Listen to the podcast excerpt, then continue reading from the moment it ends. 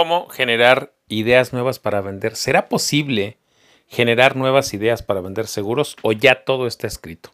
¿Solo debemos aplicar lo que ya está escrito y comprobado? ¿O podremos y deberemos generar ideas nuevas para vender seguros en esta época de pandemia? Hoy te traje a un especialista en temas de innovación y de generación de nuevas ideas para que nos dé algunos tips sobre cómo sí generar y por qué generar nuevas ideas para vender más. Comenzamos. Esto es Ventas 2020 con el señor de los seguros, Eloy López.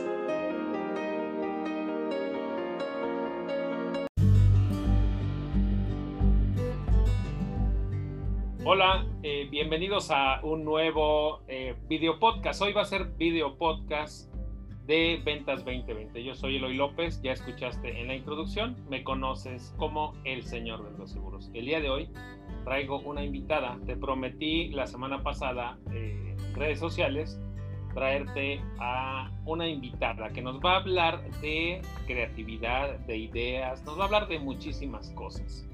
Antes de, de, de darle la palabra, voy a presentarla. Ella es Brigitte es eh, reconocida como una líder empresarial con una sólida trayectoria, colaborando, guiando y asesorando empresas del Fortune 500 alrededor de todo el mundo en temas eh, de ideación, innovación y, de marketing. Además, además es eh, CEO de la empresa consultora Mercatúa. Ya, ya ella me dirá si lo pronuncié bien o lo, o lo pronuncié mal. Es autora del libro DC a tu vida profesional. También es columnista de varias revistas a nivel internacional colabora en cápsulas para radio imagen y, ella tiene su propio podcast que se llama Yo me encargo, en donde, en donde me invitó la semana pasada. Buscan, vayan a Spotify a buscar eh, Yo me encargo, no ahorita, hasta que acabe la entrevista. Eh, ahí en ese podcast eh, ella comparte ideas y estrategias de negocios para una, de una manera práctica, amena y, y que tengan un gran impacto, que eso es lo importante Además, es conferencista internacional, eh, destaca su presencia en foros en México, Estados Unidos, Latinoamérica, Europa y Asia, para que se vayan dando un quemón. ¿A quién traje? Eh, entre otras cosas, es amante de la naturaleza, eh, de los libros, la creatividad, de resolver problemas, de hacer lo que a uno le apasiona en la vida y de elevar la frecuencia vibracional de la gente. Bueno, ahora yo voy a decir me voy a permitir decir cómo la conocí yo conocí a Brigitte él hace tres semanas en el foro o en el evento de Mauricio Candiani, el Business Invitation. En ese foro, Brigitte vino a darnos una conferencia sobre ideas e innovación. Quiero que me digas si estoy pronunciando bien tu apellido, porque siempre tenemos que preguntar. Es Brigitte Saumenik, ¿es correcto? Soy, soy ah, ¿cómo? Soy Menik. Casi, casi. Más bien, más bien, Eloy. Ok, y con, y con ustedes, Brigitte Saumenik. Ay, muchas gracias. Eloy, encantada de estar aquí contigo. De verdad es un placer, un honor. Eh, me encanta lo que haces. Soy seguidora de tu trabajo también. Te admiro mucho y bueno, un gusto poder compartir hoy con tu audiencia. Oye, este, haces muchísimas cosas. Eres especialista en mercadotecnia, pero también eh, hay, la plática que nos diste habla de creatividad. Sí. Y este podcast habla de ventas y está dirigido por el momento para única y exclusivamente para agentes de seguros y vendedores. ¿Y por qué digo por el momento? Porque este podcast en algún momento tendrá que abrirse a vendedores que no sean vendedores, que, que les hace falta la creatividad, pero por el momento vamos a enfocarnos en ellos. Dime, tú, ¿qué tanto crees que un vendedor de seguros necesite creatividad? Qué buena pregunta, Elo. Yo creo que todos necesitamos tener este, esta habilidad de la creatividad desarrollada, sea cual sea el trabajo que hagamos. Tenemos que ser capaces de pensar de forma diferente, tenemos que ser capaces de generar ideas en nuestro trabajo, tenemos que ser capaces de resolver problemas, que eso en gran parte es, es, algo con lo que la creatividad nos puede ayudar a resolver problemas. A veces creemos que la creatividad es de artistas, ¿no? De gente que se dedica al diseño, al arte, pero no, la creatividad realmente es algo con lo que todos nacemos, es una habilidad con la que nacemos, somos naturalmente creativos y que por ende deberíamos de utilizarla más en nuestro trabajo, sea cual sea que es nuestra, nuestro trabajo. Nuestro trabajo. Dime una cosa, yo voy a, voy a aprovechar a hablar un poquito de mí, de mi propia experiencia. A mí en las promotorías con las que trabajo les cuesta mucho trabajar conmigo porque dicen un agente de seguros no tiene que ser muy creativo, un agente de seguros tiene que seguir paso uno, dos, tres para vender. Y, y, así ha sido durante toda mi carrera. A los promotores y sobre todo a los gerentes que me dan seguimiento les cuesta mucho trabajo porque yo exploro mucho mi parte creativa y ellos me dicen, oye, no tienes que inventar nada nuevo, ya casi todo en ventas de seguros está escrito y lo único que tienes que hacer es seguir lo que ya está escrito. Esta situación que vino a cambiar todo, recuerdo cuando entré en redes sociales decían, es que, ¿qué haces allá? ¿Qué haces allá? Las cosas para que lleguen allá va a tardar mucho. ¿Qué haces todos los días invirtiendo tu tiempo en crear cosas? en crear contenido que no va a servir para vender. Deberías de seguir el paso 1, el paso 2 y el paso 3. El tiempo, dice mi esposa que me dio la razón. No me encanta tener la razón, tampoco me encanta que estemos en esa situación, pero quiero preguntarte, ¿cómo este tipo de situaciones como la pandemia que estamos viviendo desde marzo, que acorraló a todo el mundo, que nos tiene encerrados, cómo esta pandemia vino a obligarnos a crear, a generar nuevas ideas para vender? 100%. Al final, este tipo de situaciones de crisis, de, situaciones complejas, nos obligan a pensar de forma diferente y a ser más creativos. Entonces, yo creo que en definitiva la pandemia vino a obligarnos a salir de esta zona de confort, quizá en la que estábamos o estamos, y, realmente animarnos a ser un poco más curiosos en la vida, explorar en este cambio qué oportunidades hay, nos obliga también a ser, em, a sorprendernos un poco con todo lo que está sucediendo y por supuesto que las crisis y los problemas son una gran oportunidad para detectar qué podemos hacer al respecto y darle una solución. Y dime una cosa, eh, ¿qué pasa cuando no hay crisis? ¿Es obligatorio generarme una crisis para generar ideas o hay otras maneras en las que yo puedo entrar a esa, a esa generación de ideas? No, la, no, es, no es exclusivo de las crisis. De hecho, debería de ser una constante el que nosotros estemos buscando ideas y generando ideas. En, en, las empresas debería de estar impregnado en su ADN, no nada más en un departamento que se dedica al desarrollo o a la innovación, sino que todos los departamentos deberían de estar constantemente buscando y detectando problemáticas para de ahí encontrar eh, una idea o una solución a esa problemática. Entonces yo creo que es parte de nuestra vida el que constantemente estemos buscando ser creativos. Ahora sí te tengo que confesar que en la pandemia pasa algo muy curioso con la creatividad. Pasa que al estar tanto tiempo encerrados, eh, no tenemos contacto o no hacemos conexión con otras fuentes de inspiración. Entonces, la creatividad muchas veces se ve apagada cuando estamos en cuatro paredes.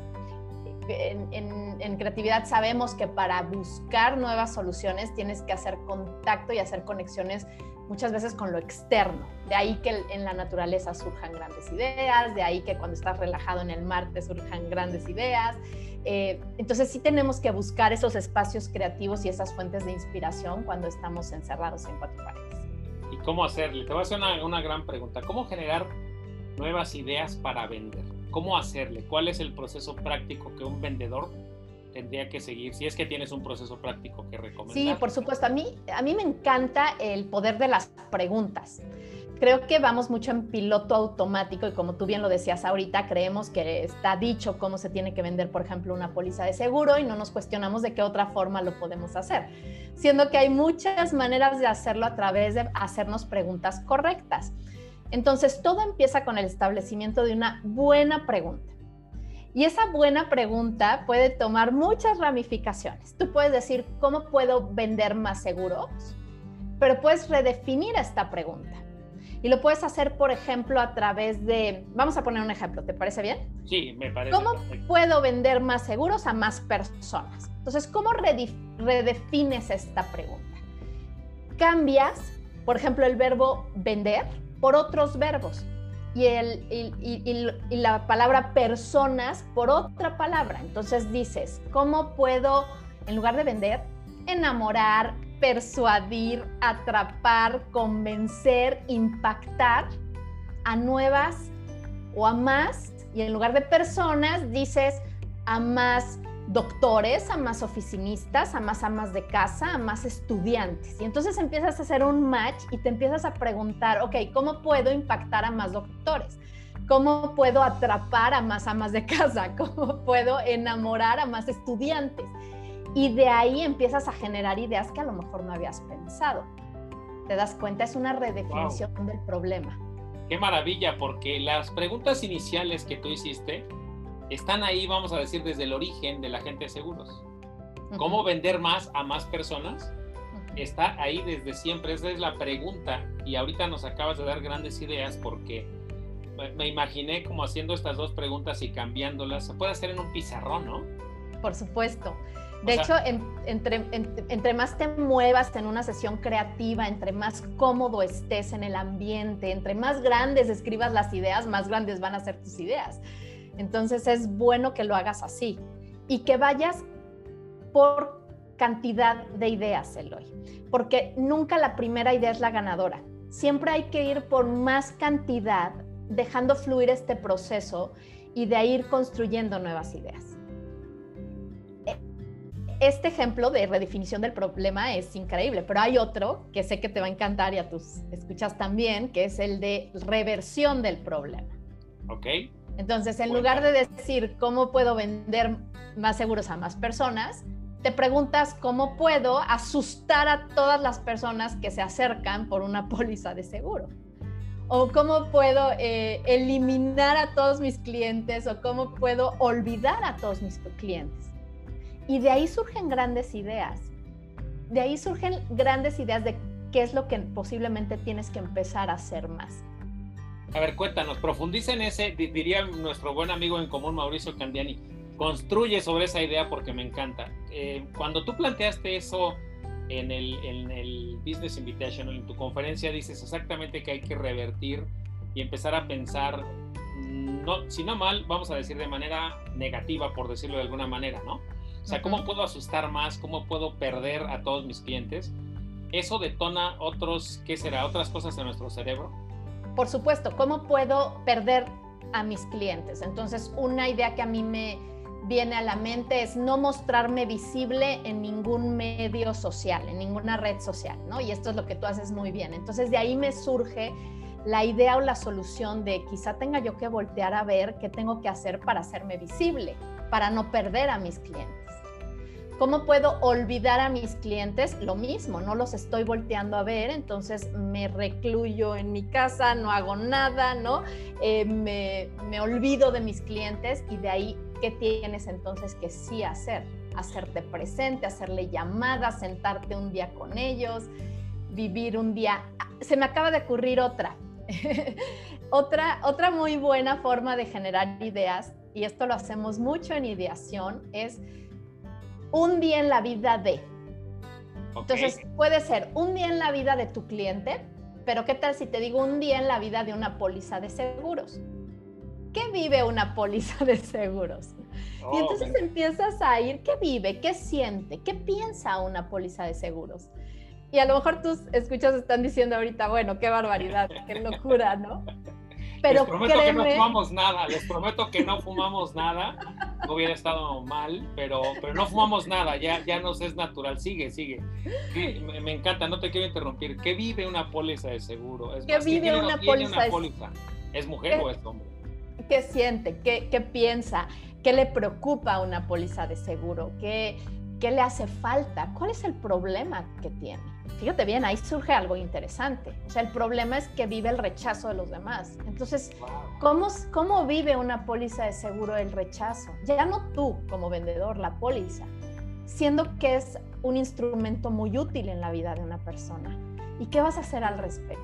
Tengo muchas ideas que les puedo Sigue, sigue, yo, yo, yo te quiero aprovechar aquí y quiero que todos los de aquí sigue, porque a mí me encanta. Yo nada más porque estamos en el podcast y porque te traje de invitada, pero si no yo me chutaba toda la sesión absorbiendo. Yo ya estoy aprendiendo mucho con esto de la póliza. Sigue. Es que imagínate una póliza, como dices, una póliza regularmente rechazada. Es más, es rechazada antes de nacer, ¿no? O sea, se me, se me vienen a, a, quién le fuiste a dar material para trabajar? No te quiero interrumpir. Dime la otra que se te ocurrió. Bueno, hay otra que se llama roleplay, en donde juegas el rol, se me ocurre ahora, de, ok, yo soy la póliza de seguro, ¿cómo me siento? Yo soy el vendedor también, ¿cómo me siento? ¿Qué pienso? ¿Qué hago? y por ahí el dinero puede ser el otro, el otro, el otro jugador, ¿no? En, en, esto, el dinero o puede ser tu propio cliente y empiezas a jugar los roles y qué vas sintiendo cada uno. Otra que me encanta es la de excursionar. A ver, vamos a detenernos. Vamos, excursionar es lo tuyo y sé que vamos a regresar rápido a ello. Pero a ver, así como hiciste este ejercicio rápido de yo soy la póliza, ahora, pocas veces un agente de seguros nos imaginamos siendo el dinero. Cuéntame cómo serías tú, o sea, ese ejercicio siendo el dinero, porque ese es, los agentes de seguros no nos damos cuenta que con eso ya que se paga la póliza, a veces le tenemos miedo, a veces estamos como jalándolo, a veces estamos casi robándoselo o sentimos que se lo estamos robando al cliente. Conozco muchos colegas, en otros lados, aquí no, no los que escuchan aquí, otros colegas me han contado en otros mundos que cuando cierran una póliza y reciben el cheque quieren salir corriendo antes de que el cliente se arrepienta. Y les digo, oye, pero si no les está robando. Me dicen, así me siento, pero no deberías. Ahora cuéntame cómo es que se sentiría ser el dinero. Cuéntame, eso, es bien interesante. Bueno, cada quien va a tener una idea distinta. A mí me imagino al dinero a un personaje muy travieso, muy audaz, muy astuto, que dice aquí sí, aquí no, ¿no? Aquí sí, en esto sí, sí gástame, en esto no, en esto mejor vámonos por la bolsa cara de 30 mil pesos, ¿no? Y como no encontrando el valor quizá que le estás ofreciendo y como diciendo, a ver, conquístame, coqueteame, convénceme. Eh, así me imagino al dinero, jugando un rol ahí medio de que el dinero dirá, me voy. me quiero ir hacia allá o no? Exacto. Exacto. Y entonces, ¿qué vas a hacer ahí? Tú como, ¿qué ideas surgen como vendedor? Bueno, pues a lo mejor tienes que estar mucho más convencido en lugar de pensar que le estás robando el dinero a alguien, pensar que le estás solucionando el problema a alguien. Y no solo eso, porque también es un intangible, un seguro en cierta forma. Eh, es el tema de decir, eh, estoy agregándole valor a tu vida porque estoy convencido. O sea, antes de vender una póliza de seguro o vender lo que vendas, tienes que primero saber venderte tú, que eso lo haces muy bien, Eloy. Si tú no eres capaz de venderte tú con los productos que traes, no hay forma. Entonces tienes que estar 100% convencido de lo que tú crees que estás vendiendo y de ahí, por supuesto, tienes que estar convencido de lo que vendes. ¿no? Entonces, no es de robo, es estoy seguro de lo que te estoy ofreciendo. Yo estoy seguro que vengo a ayudarte, ¿no? Vengo a ayudarte. Tengo un capítulo que se llama Las tres Cs. Es conócete a ti mismo, o sea, confía en ti mismo. Conoce a tu producto, confía en tu producto. Es más, tú eres el primero que tiene que comprar tu producto, al menos mentalmente. Tienes que comprártelo porque si no te lo compras, el producto no lo vas a poder vender. Y confía en tu compañía. Porque de esa manera vas a hacerlo. Y la otra, la otra es también conoce a tu cliente y confía en tu cliente, porque si no, no va, no va a ser... Eh, pero eso del dinero me encanta. Ya les vamos dando ideas de creatividad que parece que no, no eran tan necesarias y ya se van dando cuenta. En la primera que decías, en este primer juego, primero empiezas a, vamos a decir, a redefinir lo que haces.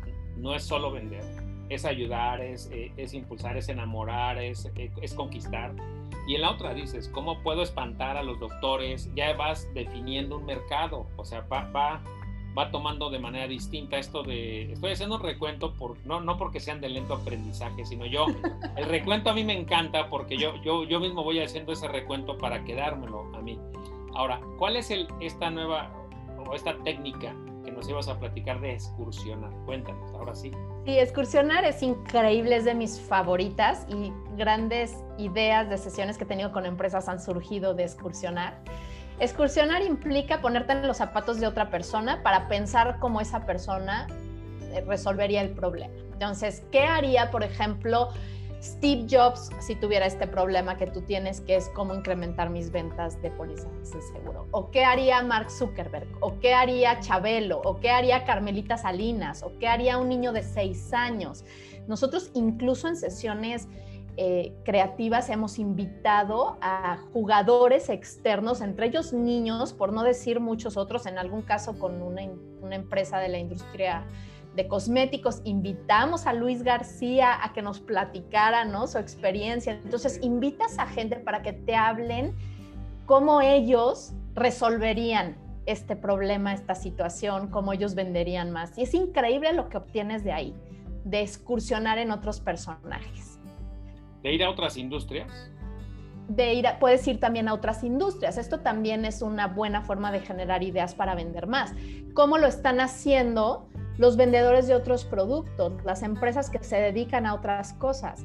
Y de ahí también vas a poder conectar con posibles ideas para tu, propio, tu propia industria. Te voy a contar algo. Esta semana tuve la fortuna de ser invitado a un coloquio de, de una expo que se llama Expo Habitat, especialista para diseñadores de interiores y para arquitectos.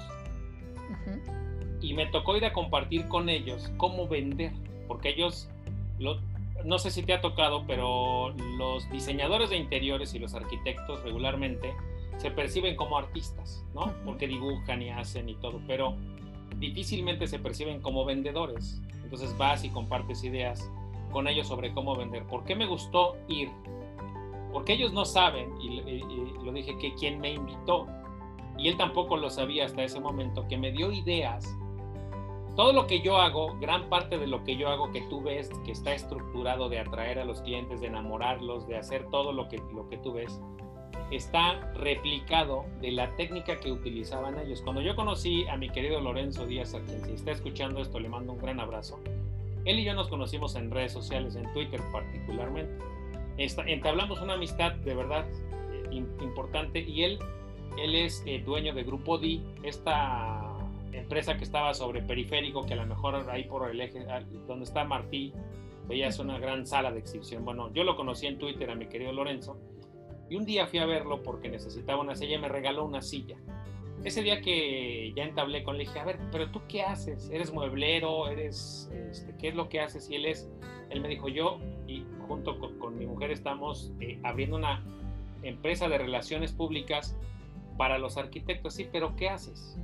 Entonces él me comentaba, los arquitectos no pueden salir a vender como tal, como tú sales a vender los seguros. Ellos tienen que mostrar en, los catálogos, ellos tienen que mostrarse primero para que la gente empiece a ver sus trabajos y entonces empiece a contratarlos. Lo absorbí tanto que él no sabe, o sea, él no sabe que yo así, ya te diste cuenta, yo pregunto y pregunto, lo fui absorbiendo y dije, ese sistema que estos tipos utilizan está bien interesante traerlo a mi industria. Y lo que hice fue, te digo, gran parte de lo que tú ves es que se los copié a ellos. y ahora me tocó ir a esa industria a compartirles cómo pueden ellos hacerlo de la manera en la que yo hago una venta normal. Es decir, a ver, tienes que ver a un prospecto como prospecto y de ahí lo tienes que convertir en tu cliente. Y te tiene que pagar y sí, tienen que hablar de dinero en el proceso. Qué interesante. Creo que eh, la oportunidad de ver otras industrias y lo que están haciendo nos abre muchísimo el panorama. O sea, ¿qué está haciendo un influencer para venderse? Entonces, ¿cómo lo adapto yo como agente de seguros, como un vendedor eh, eh, para mi industria? ¿Cómo adapto esas buenas prácticas en mi industria? Sí, es interesante. Eh, voy a hablar de nuevo un poquito. Esta semana, es que esta semana fue, de verdad, fue muy, muy, muy absorbente en otras industrias no me preguntes por qué caí a, ver cómo lo hacen los, eh, los estandoperos. Como tú sabes, a mí me encanta ser speaker y estoy preparándome cada vez más para dar conferencias de manera más profesional cada ocasión. Entonces no me preguntes cómo caía un podcast de Alex Fernández, un estandopero, que a mí regularmente no me cae bien. Y entrevistando a varios estandoperos que regularmente, pues yo hubiera dicho, no, estos tipos no, no me caen bien, me parecen muy malos me di la oportunidad de ver las entrevistas y después de ver las historias de cada uno de ellos y lo que ha tenido que hacer de principio a fin y lo que practican, y dije, wow, yo tengo mucho que aprenderles a estos tipos. Estructuran una idea, o sea, ¿quién mejor que un estandopero para estructurar una idea en tres minutos?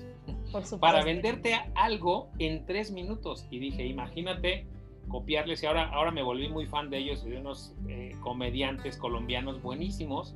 Les he contado el tiempo en el que presentan una idea, cuentan un chiste y hacen reír a la gente. En tres minutos hacen maravillas y yo dije, wow. Sí, qué, qué padre que te des esas oportunidades de aprender de otros. Es increíble, me encanta.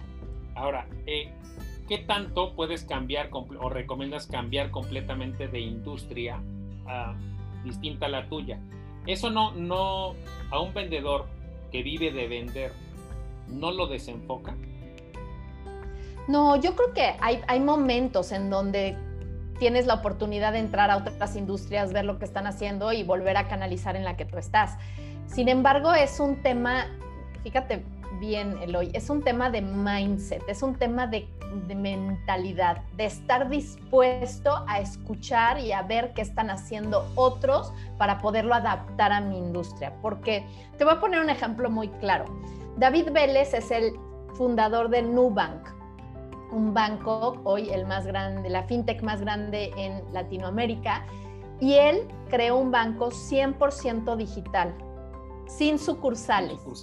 Sin sucursales. Y él dice, yo no tengo una empresa de servicios financieros, yo tengo una empresa de tecnología, fíjate el mindset, que ofrece servicios financieros. Tú a cualquier persona de, de cierta edad le dices, oye, ¿podrías creer que es viable abrir un banco o tú abrir una cuenta de banco en en, un, en línea sin sucursales y te van a decir claro que no. Entonces es un poco meterte a la vida de otras industrias, de otras formas de pensamiento para poder tú encontrar algo increíble para la tuya. Ahora, te tengo una pregunta que no venía en las que te iba a hacer. bueno, te tengo dos que ya surgieron antes de que se me olviden. Me las respondes si quieres juntas. Eh, y voy a, voy a usarlo con mi propia experiencia y es eh, el miedo que tienen la mayoría de los gerentes de seguros que desarrollan agentes. Que mandándolos a la creatividad, a la zona creativa, yo siempre veo la zona creativa como un lugar a donde visitar. Si has visto este de, de, Te atreves a soñar, el videito de Te atreves a soñar, dice, hay una zona. Yo literalmente voy a esa zona, pero me puedo quedar ahí muchísimo tiempo. A mí me encanta estar ahí generando ideas pero luego se me olvida regresar rápido al mundo práctico y aplicarla. Como dices, yo no tengo problema en generar 100 o 200 ideas. El tema es agarrar 4 o 5 y venir al mundo práctico a ponerlas en práctica. ¿Cómo hacerle cuando un vendedor utiliza eso como un medio de escape para la presión del día a día de tienes que vender? Entonces llegas allá, generas 100 ideas, pero te quedas allá y no regresas. ¿Cómo hacerle para regresar de ese mundo? tan maravilloso que es la generación de ideas. Sí, es súper interesante porque es un ir y venir, ¿no? De entrar y salir de la caja, digo yo, porque sales y piensas fuera de la caja y de repente tienes que volver a ejecutar. O sea, ninguna idea es buena si no la ejecutas. Al final las ideas tienes que bajarlas, aterrizarlas y ponerlas en práctica. Pero ese momento y esa experiencia de poder vivir un proceso creativo, que como tal es un proceso, Eloy, es un proceso que lleva un orden, lleva una estructura, es una forma de, ya no te digo el, un modelo de innovación, porque un modelo de innovación tiene muchos otros factores y variables. Al final, la creatividad es una generación de ideas. En la parte de la innovación ya haces que la caja registradora suene. Entonces, em, es un poco en experimentar esta generación de idea, pero saber que es un proceso y que tienes que bajarla a un plan de acción, a algo ejecutable. Y, así debe de ser, así debería de ser, no nada más ir por diversión, sino realmente tener este objetivo de lograr algo con esa generación de ideas. ¿Cómo te regresas, insisto? O sea, ¿cómo te regresas? ¿Cómo sacas al niño? Haz de cuenta, imagínate a un niño, a un, adulto que lo metes a un, a un, salón de juegos y está jugando con todos, ¿y cómo lo sacas de ahí? o sea, ¿cómo lo regresas y le dices, ya se acabó el 20? Y ahora tienes que venir aquí a, aplicar una de las ideas, porque si no, no, tuvo caso. Es pues más, casi casi para que te vuelvas a ganar tu derecho a regresar acá, aplícala y en cuanto tú apliques esta y sea ahora sí que la pruebes en el mundo real, regresas acá. ¿Cómo, cómo sacas al niño de la caja? Yo te preguntaría si realmente es necesario sacar al niño de la caja primero. Pregúntale a mi esposa. si realmente es necesario volver a, ¿no? a dejar de conectar con ese potencial creativo que tienes. Pero bueno, ya veo que la, requiere una respuesta más precisa y yo creo que es un tema de ser más constante, ¿no? Con nuestros objetivos, ser constante, ser persistente, eh, tener un poco de disciplina dentro de esta parte tan lúdica y tan de imaginación que involucra la creatividad, tener un poquito de orden y disciplina no nos cae nada mal. Ahora, eh, te voy a decir cómo le he hecho yo, a ver si estás de acuerdo o no, porque quiero que me ayudes a pulir mi, proceso creativo. Es, es muy bueno en, muchos casos. El tema es que eh, ha tardado o, tardé mucho en, entender este proceso que te digo, que hay que salirse de la caja, que hay que regresar aplicar, eh, probar y luego puede regresar a la caja. Es más, me encanta vivir en la caja o estar conectado con la caja porque luego se me ocurren ideas nuevas. El tema de, que cuando se me ocurren ideas nuevas es que pierdo un poco el foco y una que ya está jalando muy bien, la olvido y, pienso que va a caminar solita cuando todavía le faltaba un, un empujoncito y entonces esta todavía no termina de jalar al 100 cuando ya agarré y apliqué otra. Entonces la disciplina, mi disciplina tiene que ver ahora con el tiempo entendí que tiene que ver con que ya jalas una idea, no es necesario este, irte a la caja, aunque sí ya tienes nuevas ideas. Tengo muchas, muchas ideas esperando en la fila, ¿no? O sea, literalmente tengo muchas ideas esperando en la fila y mi disciplina tiene que ver con que, ok, primero, Steve Jobs tenía muchas ideas. Él es una inspiración para mí, pero de esas muchas ideas que tenía, era muy práctico. Era muy práctico y por eso es que hizo lo que hizo y tuvo los resultados que tuvo. Entonces, más bien era una consulta personal, yo creo. O sea, creo que, me, ¿cómo se puede decir? Me proyecté en esa consulta personal porque creo que en la medida en la que vamos a la caja, eh, generas ideas que son muy buenas, muy innovadoras, vienes, las aplicas y generas resultados, entonces empiezas a hacer el círculo virtuoso, ¿no? Porque de otra manera vives en la burbuja.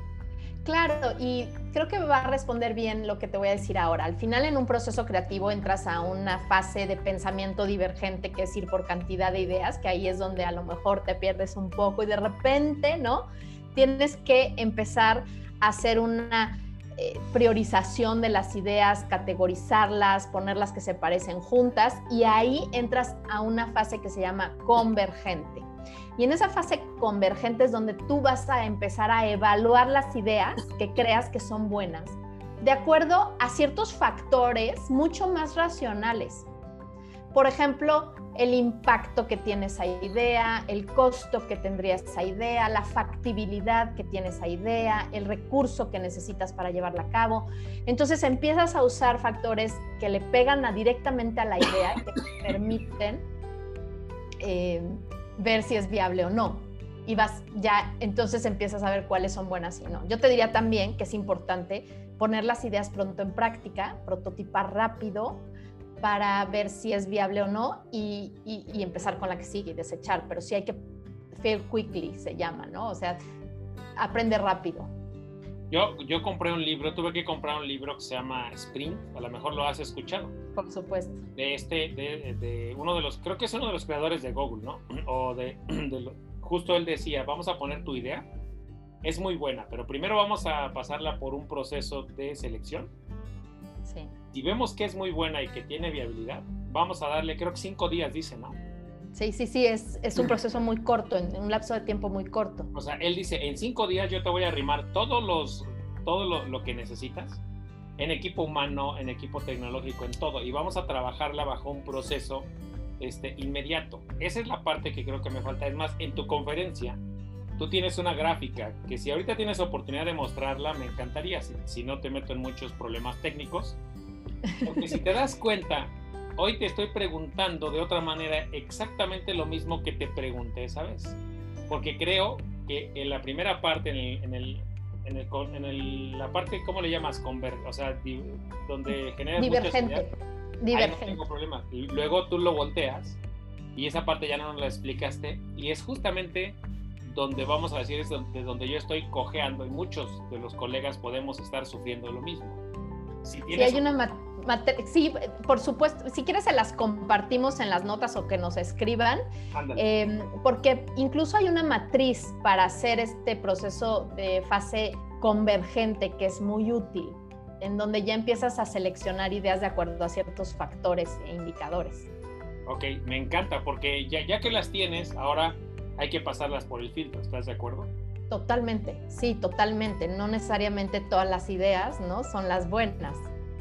Ahora, pregunto, ¿cómo sabes cuando una idea, eh, ya que la probaste, fue buena o no? ¿Y cuándo hay que abandonarla si es que hay que abandonarla? Esa pregunta me la hacen muy seguido. Eh, habría que preguntarle a, a, los grandes artistas, ¿no? Que hicieron grandes cosas, a, a Tomás Alba Edison, a, ¿no? a Graham Bell, a todos ellos que intentaron muchos, muchos intentos para ver si era buena una idea o no y saber que ellos seguían en el intento y nunca pensaron que fuera un fracaso, simplemente eran, como dicen, formas para no hacerlo así. Entonces, yo creo que uno sabe cuando una idea es ganadora, cuando una idea es buena. En las empresas, por supuesto, hay indicadores que te permiten evaluar si el retorno de la inversión valió la pena eh, y, si está teniendo un impacto positivo en las empresas. En, las empresas lo ves muy claramente. Cuando tú implementas una buena idea, se puede medir. De eso se trata, poder medir que la idea fue muy buena. en un eh, agente de seguros, ¿cuánto crees que sería un tiempo razonable? ¿Tres meses, seis meses, un año? Yo soy mucho de, de apuéstale a largo plazo y de saber cuánto vas, eh, el, todo lo que tú ves la estrategia en digital, un par de veces dije, ¿no será momento ya de abandonar esta idea loca? O sea, ¿no será momento ya de decir, este, ya? O sea, no funcionó y ya.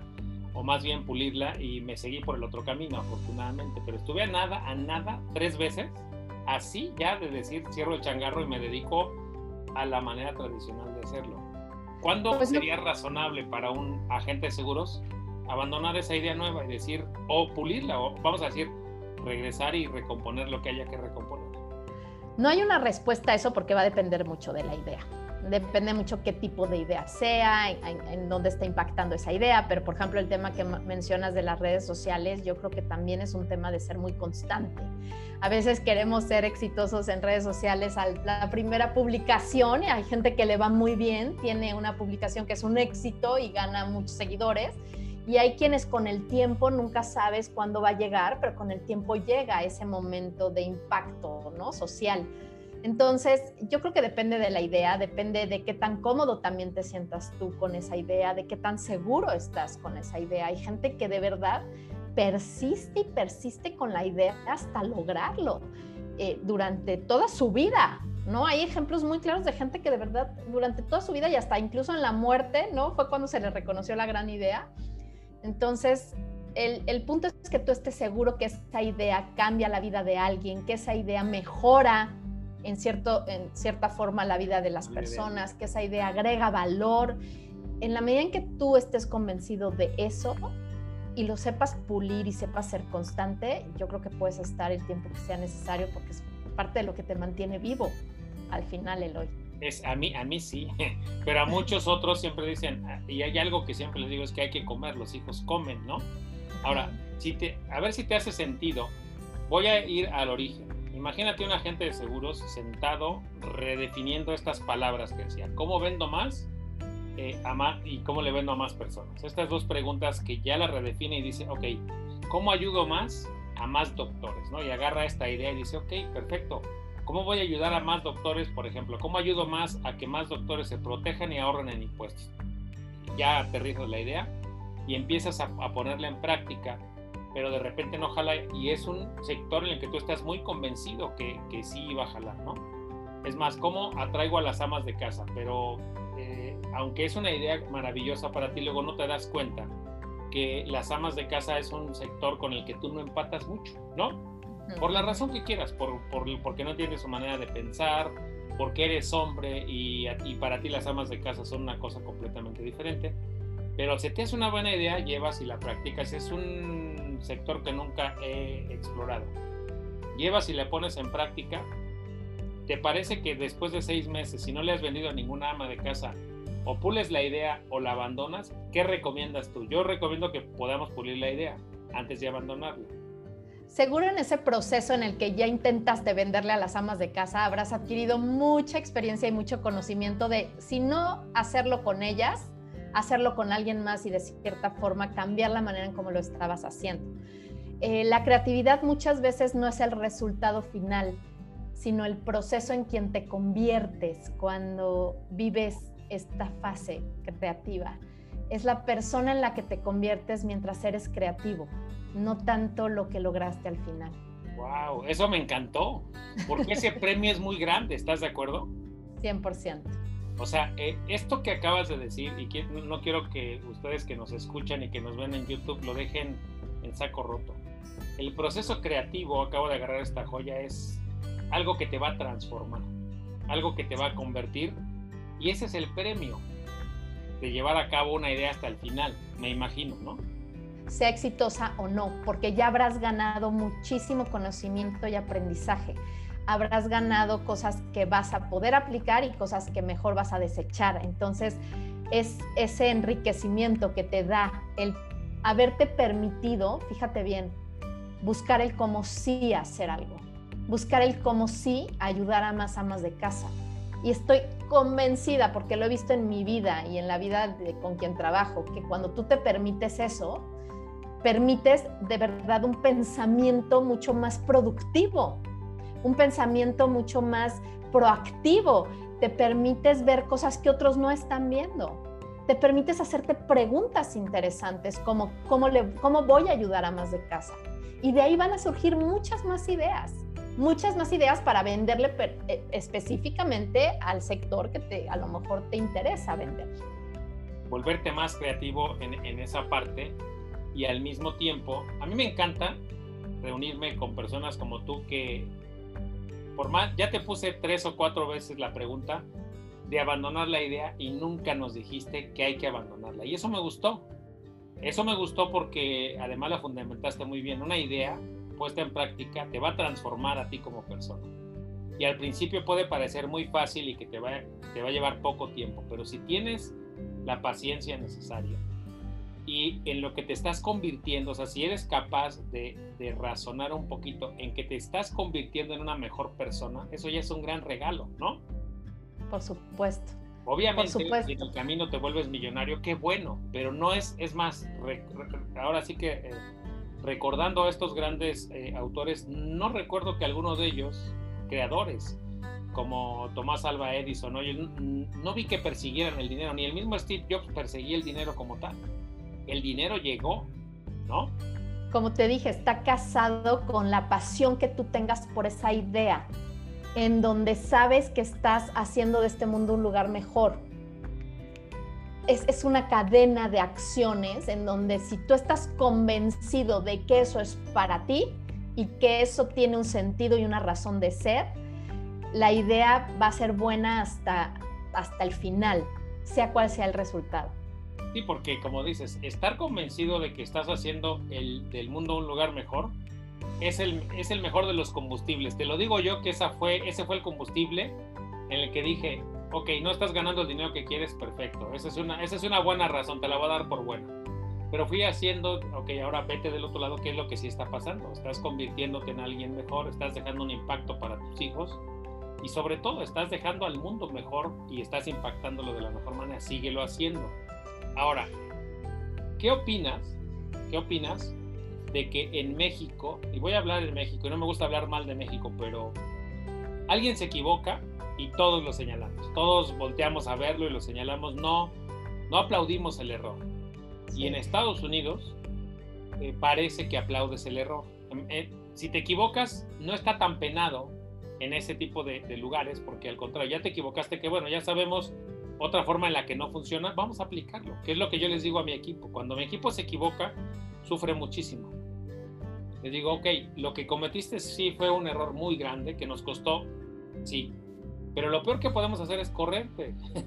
Sí, sí, sí. Porque vamos a tener que empezar de cero y entonces tenemos que aprender cómo aplaudir el error, si esa sería la mediante un proceso de aprendizaje de ese error. Hay mucha gente que pasa del, del me tropiezo, me equivoco y sigo adelante. Pero no pasan por esta capacidad de análisis, de entender qué suscitó el error, en dónde se dio, qué hizo que se diera, por qué se dio, etcétera. Hacerte todas estas preguntas para tener un aprendizaje ahí. Y una vez que tienes ese aprendizaje, entonces, esto es 100% seguro, vas a agradecer que ese error pasara, porque esto es lo que te permite ir puliendo también tu profesión, eh, ir, teniendo mejores capacidades con tus colaboradores, ir teniendo una empresa más sólida, el poder aprender de lo que no se hizo bien. ¿Cuántos de nosotros y ustedes que se dedican a los seguros, eh, no de los que te dicen que no de cierta forma con argumentos y objeciones muy sustentadas, no aprendes cómo lo tienes que hacer la próxima vez con quien se presente igual, ¿no? Y de estos casos de rechazo también aprendes muchísimas cosas, pero tienes que llegar a tu casa y decir, ok, no se dio, pero ¿qué aprendí? Y esa es la parte que mucha gente no hace es más, mucha gente dice, claro, es que él, ¿no? Entonces culpo al otro de una cosa que yo no he aprendido a hacer bien o no he querido hacer bien, o tengo que cambiar. O sea, el otro te está reflejando lo que tienes que cambiar. Y tú llegas y le echas la culpa al otro. Claro, es que es un arrogante, es un prepotente, tiene un chorro de dinero y no quiere gastar, no le caí bien. ¿Y qué dice de ti eso? ¿Qué dice de ti? Fíjate, eh, hay muchos colegas aquí que los he tundido y tal vez me escuchen en redes sociales cuando se quejan de que un cliente no les compró. Hacen memes de los clientes que no les compraron. Y siempre les digo, no hagas memes. Acepta que no tuviste la capacidad de convencerlo. No te burles de él eh, diciendo, es que te dijo que lo tenía que platicar con su esposa y entonces luego ya se enfermó y ahora sí, si me hubiera comprado el seguro. Pero en realidad nadie sabe si eso hubiera sucedido. Estás poniendo la responsabilidad en el cliente y no en ti. Dijiste algo que me, que me gustó mucho. Voy agarrando estas pequeñas joyitas. Agradecer el error. ¿Crees que haya que agradecer los errores? 100%. Hay que agradecer todo, no solo los errores, agradecer todo lo bueno que tenemos y también esas oportunidades que nos da la vida para, como te decía yo, para crecer desde el interior y reflejarlo al exterior, ya con un, con un sentido de propósito distinto, con un fin último diferente. De verdad estamos poco acostumbrados a pensar el hoy. Pensar cuesta, pensar cansa, es más fácil no pensar. Y para pensar tienes que hacerte las preguntas correctas constantemente. Tienes que decir, ok, si esa persona me dijo esto y esto y esto, ¿cuál es la verdad detrás de todo eso? De mí, no de él, porque tú no vives en la vida del otro, pero de ti, ¿qué dice? Entonces, es interesante hacer estas reflexiones sobre uno para, dentro de todos estos nos que se nos presentan en la vida, buscar el cómo sí seguir, ¿no? Cómo sí pararte nuevamente, como lo hacen los niños. Los niños lo hacen perfecto, amanecen con una página en blanco todos los días, no importa lo que les dijiste el día anterior. Y, y, lo entierran y entonces empiezan de nuevo y cada día son 24 horas para que tú escribas una nueva historia. Esto les va a encantar a la gente que te escucha porque todos, todos vivimos el rechazo constante. Ustedes lo viven muy seguido, ¿no? No, gracias, no me interesa, te dejan, ¿no? No te contestan la llamada, te dejan en visto. Y, y, y cómo al día siguiente te paras y dices, ok, sigue siendo esto para mí porque me apasiona, porque yo estoy cambiando la vida de los otros. Y te vuelves a parar como un niño y aprendes de esas caídas. Wow, me encantó porque ayer en la noche, voy a, voy a dar un adelanto, ayer en la noche grabé un podcast para este. Grabé un capítulo que se llama Vender como bebé. Está increíble. Vender como bebé, y es lo que le decía, eh, un, niño, si se cae, se levanta, pero un niño, si, si necesita eh, leche, ¿qué hace? Llora. Sí. Hasta que le haces caso, hasta que logra su objetivo, porque si no llora, no come o no le cambian los pañales. Y un niño, igual. Cuando un niño completamente se mete algo en la cabeza, ¿qué sucede? Y siempre les digo que cuando fuimos niños y aprendimos a caminar, nos caímos más o menos 17 veces por hora, ¿no? Cuando eras niño y te aprendiste a caminar y nunca te cuestionaste caminar no es para mí, mejor me dedico a otra cosa. Ya intenté esto 15 veces y ya me dijeron que si, que si 15 veces no, no funcionaba, ¿no? Entonces, vender seguros es para ti cuando sabes, y te lo digo yo, que yo no me dedico a vender seguros, trabajo con muchas compañías que venden seguros y he dado muchas conferencias para ellos, pero sí cuando entiendes que tu fin último no es una póliza, no es una negociación, tu fin último va mucho más allá. Es precisamente llegar ¿no? con una persona después de muchos años y decirle, aquí es el dinero que ahorraste, aquí estamos contigo protegiéndote en este momento importante de tu vida.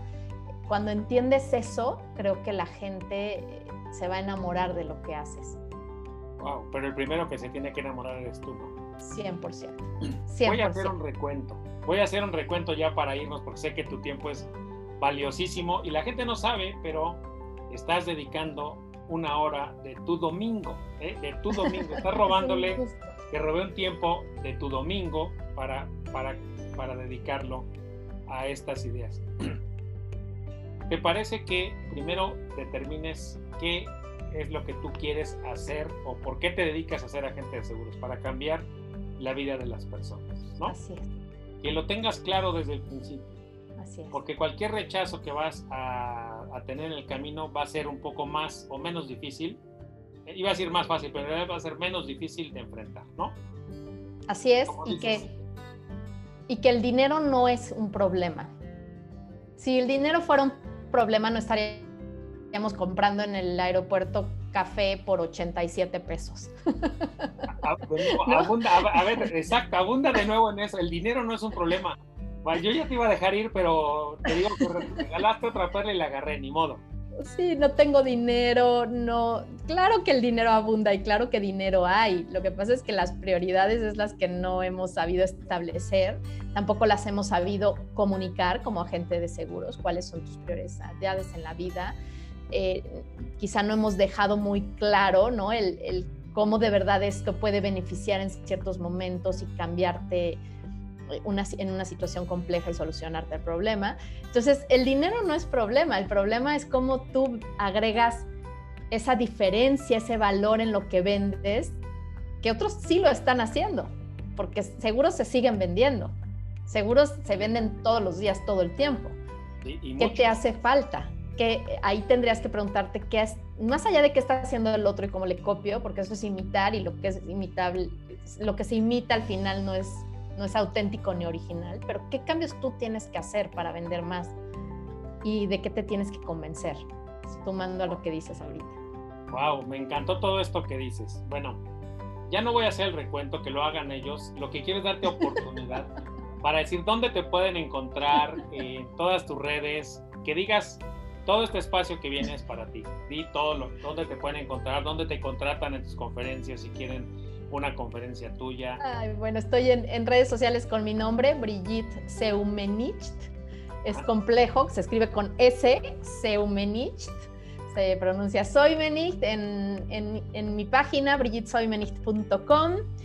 En mi podcast, Yo me encargo, en donde nos hiciste el favor también de estar y de participar. Fue uno de los episodios más escuchados. Hablamos del dinero y la verdad es que la gente estaba encantada.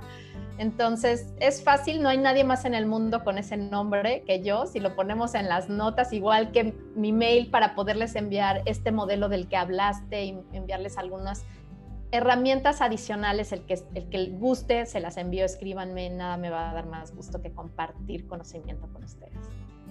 ¿Y a, qué, a quién le das conferencias? ¿Dónde? ¿Quién te puede contratar para conferencias? Bueno, soy speaker desde hace mucho tiempo y, y, y, doy conferencias en todas las empresas, casi todas las que trabajo son multinacionales. Hablo mucho del tema de ideación, de creatividad, de servicio al cliente, de customer experience, de liderazgo también me encanta hablar, de liderazgo creativo, cómo ser líderes creativos en momentos de crisis. Entonces, me pueden encontrar, estaré encantada de hablar con ustedes en las conferencias, ya saben, brigitsoymenis.com. ¿Y dónde te pueden leer? Eh, tengo un libro que se llama DC a tu vida profesional, que es un compendio de varios artículos que escribí en algún momento de mi vida eh, y bueno, hay muchísimas entrevistas y cosas eh, que he escrito en, en revistas como Mercados.0 y algunas otras. Eh, seguro encuentran con mi nombre muchos artículos de varias revistas donde escribo. ¿Sigues escribiendo en el mercado o ya no? Ahora hice una pausa, la verdad es que era increíble trabajar con ellos y, y, y, la verdad me metí en un rollo de otras cosas, pero escribir es de lo que más me gusta hacer. Eh, ahora escribo mucho para mi podcast, ¿no? El outline de lo que voy a hablar en el podcast, entonces estoy muy inmersa en el podcast y en escribir contenido para él. Ok, un último consejo que quieras darle a nuestros escuchas y a quien nos está viendo en YouTube. Que se permitan ver la vida con ojos de viajero, que saquen estas antenitas como si has tenido oportunidad de ir a otro país, como de verdad se potencia todo al máximo y prestas atención. Yo digo que caleidoscópica porque empiezas a ver nuevas formas y que te atrevas a no perder esa capacidad de asombro que tienen los niños ante todo y que busques esos espacios y esas fuentes de inspiración y de creatividad que te van a hacer sentir más vivo.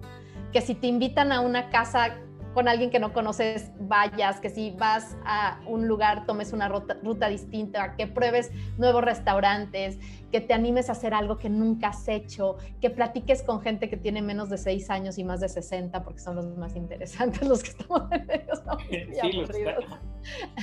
y que te atrevas a hacer muchas cosas para que, para que de verdad tu vida despierte y que ese espíritu creativo con el que naciste no lo dejes en un cajón, sino que te atrevas a volver a ser tú con tus talentos y con tus dones y con tu esencia. Nada que agregar, nada que agregar. te agradezco de verdad infinitamente en el corazón haber venido a este podcast, habernos regalado todo esto. Y voy a ver si ahora puedo pronunciar. Ella fue Brigitte Saumanik ¿Es correcto? ¿Lo hice bien? Muy bien, muy bien. Yo soy Eloy López, me conoces como el Señor de los Seguros. Si estás en YouTube, suscríbete a Seguros 2.0, que es donde estás viendo este video. Si estás en Spotify y no te has suscrito, suscríbete y también en Apple Podcast. En Apple Podcast, déjanos, haznos dos favores. Déjanos un comentario sobre este podcast, déjanos una calificación, porque eso nos va a ayudar a subir de ranking y que este tipo de ideas que nos veniste a regalar, que, vean, y nos vino a regalar por estas conferencias y por, esta, por este tipo de asesoría. Son ideas que cuestan, pero sobre todo valen mucho y hoy se las trajimos de regalo, aprovechenlas, no las dejen en el cajón, como dijo Brigitte. No, los, no las dejen en el cajón, atrévanse a brillar, atrévanse a ser ustedes mismos, atrévanse a ser niños porque ustedes tienen potencial y si se equivocan, ni modo, de niños se cayeron y siete veces y jamás se, se, dedicaron a pensar una sola vez en que se habían caído. Si te caes, vuélvete a levantar y sigue, aprende de los errores, sé creativo, ten en mente para qué y por qué haces esto, para impactar el mundo, para impactar la vida de las personas. Y qué mejor que un ejército de agentes de seguros para impactar positivamente la vida de las personas. En redes sociales me sigues a mí como arroba Eloy López J en Twitter. En Facebook me sigues como arroba Eloy López J. En Instagram me encuentras como el Señor de los Seguros. Y también en este canal que es Seguros 2.0. ¿Y dónde más? Bueno, ahí en redes sociales búscame como el Señor de los Seguros y ya sabes.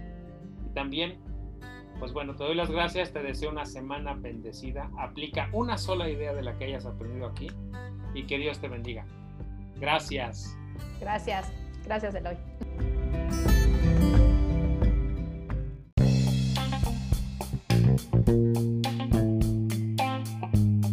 Espera, espera, por favor no te vayas, hoy tenemos hoy tenemos bonus track, hoy sí. ¿Cuál es el bonus track? Un librito. De nuevo vamos a regresar a leer como, como la base de nuestra carrera para crecer. El libro se llama Sprint, así como se escucha como un sprint de esos que uno, que uno este, pega en las carreras, que es para, para tener un gran arranque. El libro se llama Sprint, el método para resolver eh, problemas y testear nuevas ideas en solo cinco días. Ese libro del que hablé en el capítulo que mencionaba está escrito por eh, Jack Knapp, te lo voy a poner en las notas del episodio, y junto con otros dos creadores que fueron eh, de Google Ventures. El libro, repito el nombre, Sprint, el método para resolver problemas y testear nuevas ideas en solo 5 días. Este libro te lo recomiendo por varias razones. La primera es que es un libro que yo compré hace unos meses buscando una solución a este, vamos a decir, esta problemática o reto que tengo de cuando estoy en la parte creativa, cómo regreso a la parte práctica o cómo hago convivir los dos mundos en mi cabeza o en mi practicidad, porque cuando yo estoy en el mundo de las ideas y generando ideas, soy, muy bueno y, es un área, es un lugar que a mí me divierte mucho, que a mí hace que me la pase muy bien. Y a veces me enamoro tanto de mis ideas que me quedo allá y las voy desarrollando. Entonces es un lugar donde me gusta mucho estar. Solamente que descubrí una cosa. Hay que ese proceso hay que, yo tenía que volverlo más, eh, no más práctico, porque práctico ya era, sino acortar el tiempo de una idea que yo consideraba que era muy buena, que faltaba. A veces decía, es que me falta recursos, es que me falta un equipo humano, es que me falta o me, falta tal o cual cosa, pero la idea es buenísima. Eh, en este proceso, yo dije, a ver, ¿qué es lo que tengo que adoptar para no quedarme a vivir allá en el mundo de las ideas? Y tampoco puedo quedarme a vivir en el mundo práctico. ¿Cómo puedo hacer convivir los dos mundos? Y encontré este librazo que sí de verdad me ayudó muchísimo porque en este libro los autores, el, autor principal, lo que él dice es que en, este, en San Francisco, en Palo Alto, que es donde están la gran mayoría de las, de las empresas, de las startups que, que salen y que están generándose a cada rato, el autor dice que, ¿cómo saber si una idea es buena? Dice, hay muchísimas personas, todos, todos hemos escuchado el, este, el, famoso, el famoso chiste de yo iba a ser futbolista y cuando le preguntas qué pasó es que me chingué la rodilla, ¿no? O sea, es que me lastimé la rodilla, el famoso síndrome de, de me lastimé la rodilla, también existe en Estados Unidos, también existe en Palo Alto. Pero este autor descubrió que a veces sí tenían razón las personas que decían es que mi idea era muy buena, solo le faltó su momento o solo le faltaron los recursos necesarios. ¿Qué hizo él? Descubrió que en Google las, ideas más, eh, más innovadoras, más buenas, que tenían éxito, que, que habían llegado al final, habían pasado por un proceso riguroso. Y el proceso riguroso es, vamos a acercarle todo lo que necesite, todos los recursos que necesite, tanto financieros, tecnológicos y humanos, y vamos a ponerlos a trabajar bajo un método de cinco días. Si después de cinco días vemos que esta idea del que el prototipo que sacaron, es más, me voy a ir un poco más atrás. Si la idea se puede prototipar en un par de días y después poner, eh, eh, echar a andar, si en cinco días pasa la prueba, adelante, la echamos al mercado. Vamos a, inyectarle, te digo, recursos financieros, humanos, es más, casi no, casi no financieros. Los financieros tenían que ver, los recursos financieros eh, que se acercan a estas ideas tienen que ver con eh, poner a disposición toda la tecnología, todo el equipo humano para que la idea se echara a andar. Y esto, esto me pareció muy bueno porque trabajan intensivamente durante cinco días, cinco días, pero de manera intensiva, un grupo más o menos de 30 a 40 personas, sobre una idea que generó alguien más. ¿Y quién los va dirigiendo? Obviamente, a veces los dirige el generador de la idea, otras veces alguien que es el que le ayuda a aterrizarla y a volverla un poco práctica, a ver las problemáticas que está teniendo. Pero me pareció súper práctico porque él dice, en lugar de estarme quemando un año, en lugar de estar quemando recursos durante un año, lo que hago es que durante cinco días trabajo intensivamente sobre esa idea. Es más, si tengo que trabajar 24/7, no hay problema. Porque yo ya sé que la idea empieza un lunes y el viernes en la noche ya tiene que funcionar. Si no logro hacerla funcionar, entonces es que no era tan buena idea como se pensaba. Cuando yo empecé a adoptar este método, el que propone ahí, créeme que la vida cambió. Es una cosa que tengo que seguir puliendo. Mi vida cambió porque ya me volví más práctico, eh, vi cómo podíamos agarrar eh, algunas buenas ideas que podrían en la parte práctica volverse, volverse buenas en el corto plazo o en el largo, pero lo importante es que ya aprendí a ponerlas eh, bajo esta lupa, bajo este rigor de decir, a ver, esta idea va a jalar, este, ok, vamos a ponerla en, en práctica, vamos a probarla, durante cinco días y vemos si, Y así es como, así es como nació este podcast, por ejemplo. Dije, ok, vamos a ver si esta idea es una idea buena. Y durante una semana que estuve fuera, dije, bueno, creo que sí puede ser una buena idea. Si haces que cada semana haya un podcast, si haces que cada semana eh, tienes la disciplina de grabarlo, si apartas el tiempo suficiente dentro de toda tu agenda apretada, logré ponerlo en domingo. Y esta idea que tú estás viendo llamada Ventas 2020, lo que antes era una idea, después se convirtió en en algo ya muy práctico, que siempre estuvo ahí en el mundo de las ideas y estuvo pasada por ese famoso sprint. ¿Qué más tiene esta idea de ventas 2020? En su segunda etapa está en que se puede convertir en un libro. Todos los capítulos que tú has escuchado en este 2020, los 44 capítulos hasta el día de hoy, van a ser 50 en este año. Los 50 capítulos o los 50 capítulos de podcast, la idea secundaria es que tendrán que migrar hacia un libro y veremos si eso, si eso es posible con todo el contenido que ya está hecho para ti de manera gratuita aquí. Si todo esto ya tiene el bagaje suficiente, si ya tiene el contenido suficiente para convertirse en libro, hacia allá se moverá.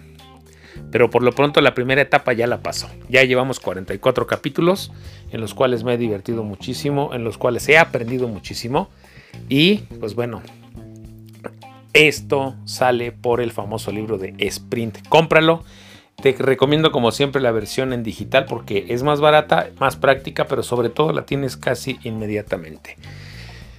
Recuerda que, bueno, pues este podcast está hecho de manera gratuita para ti, lo hago con muchísimo gusto. Si estás en Apple Podcast, déjanos una, una reseña. Por favor, no te vayas sin dejarnos una calificación, ya que te interrumpimos lavando los trastes, déjanos acompañarte en donde lo estés haciendo este podcast. Fue largo y me gustó mucho el contenido. Cada vez estoy más retado a hacer un contenido de mayor calidad y también, y también espero que tú estés retado a a que tu trabajo cada vez sea de mayor calidad. Que te deseo que tengas una gran semana. También te recuerdo que este, si quieres contratar alguna de mis conferencias para eh, tu aseguradora, para la aseguradora donde, trabajas, me pueden contratar directamente con alenamenti.com.mx o envíame un correo a info arroba info arroba y pregunta por mis conferencias también por mis talleres que tenemos del workshop de redes sociales para las promotorías. Hicimos un workshop masivo para, para mi socio comercial Arco con 50 colegas a nivel nacional. Fue una gran experiencia. Nunca lo había hecho así. Si quieres que armemos algo y contratar un paquete para tu promotoría, envíame un correo a info y con todo gusto te, te daremos te daremos informes y armaremos algo algo que sea este, benéfico para, para todos. Cuídate mucho, soy Eloy López, soy el Señor de los Seguros y este contenido está hecho para ti con todo el corazón y buscando que tengas una mejor vida, una mejor carrera y que cada una de las ideas que tú vas atrapando aquí la pongas en práctica. Porque recuerda que no va a tener ningún caso si tú agarras una idea de aquí, si yo invertí tiempo en pulir la idea de del tema, traje a, una invitada en este caso, generé todo esto, detoné una idea en ti, pero tú no la llevas a, en, eh, a, práctica, si tú no la pones en práctica. Esa es la responsabilidad que te toca a ti. Todo esto, todos estos recursos que están puestos a tu disposición detonaron una idea en ti, ponla en práctica, crece, ya depende de ti, ya no es responsabilidad de nadie más, ejecuta. ¿Cuándo? Esta semana. Cuídate mucho, nos vemos el lunes de la siguiente semana a las 5 de la mañana. Traigo un temazo, cómo vender como bebés. Nos vemos el próximo lunes. Bye.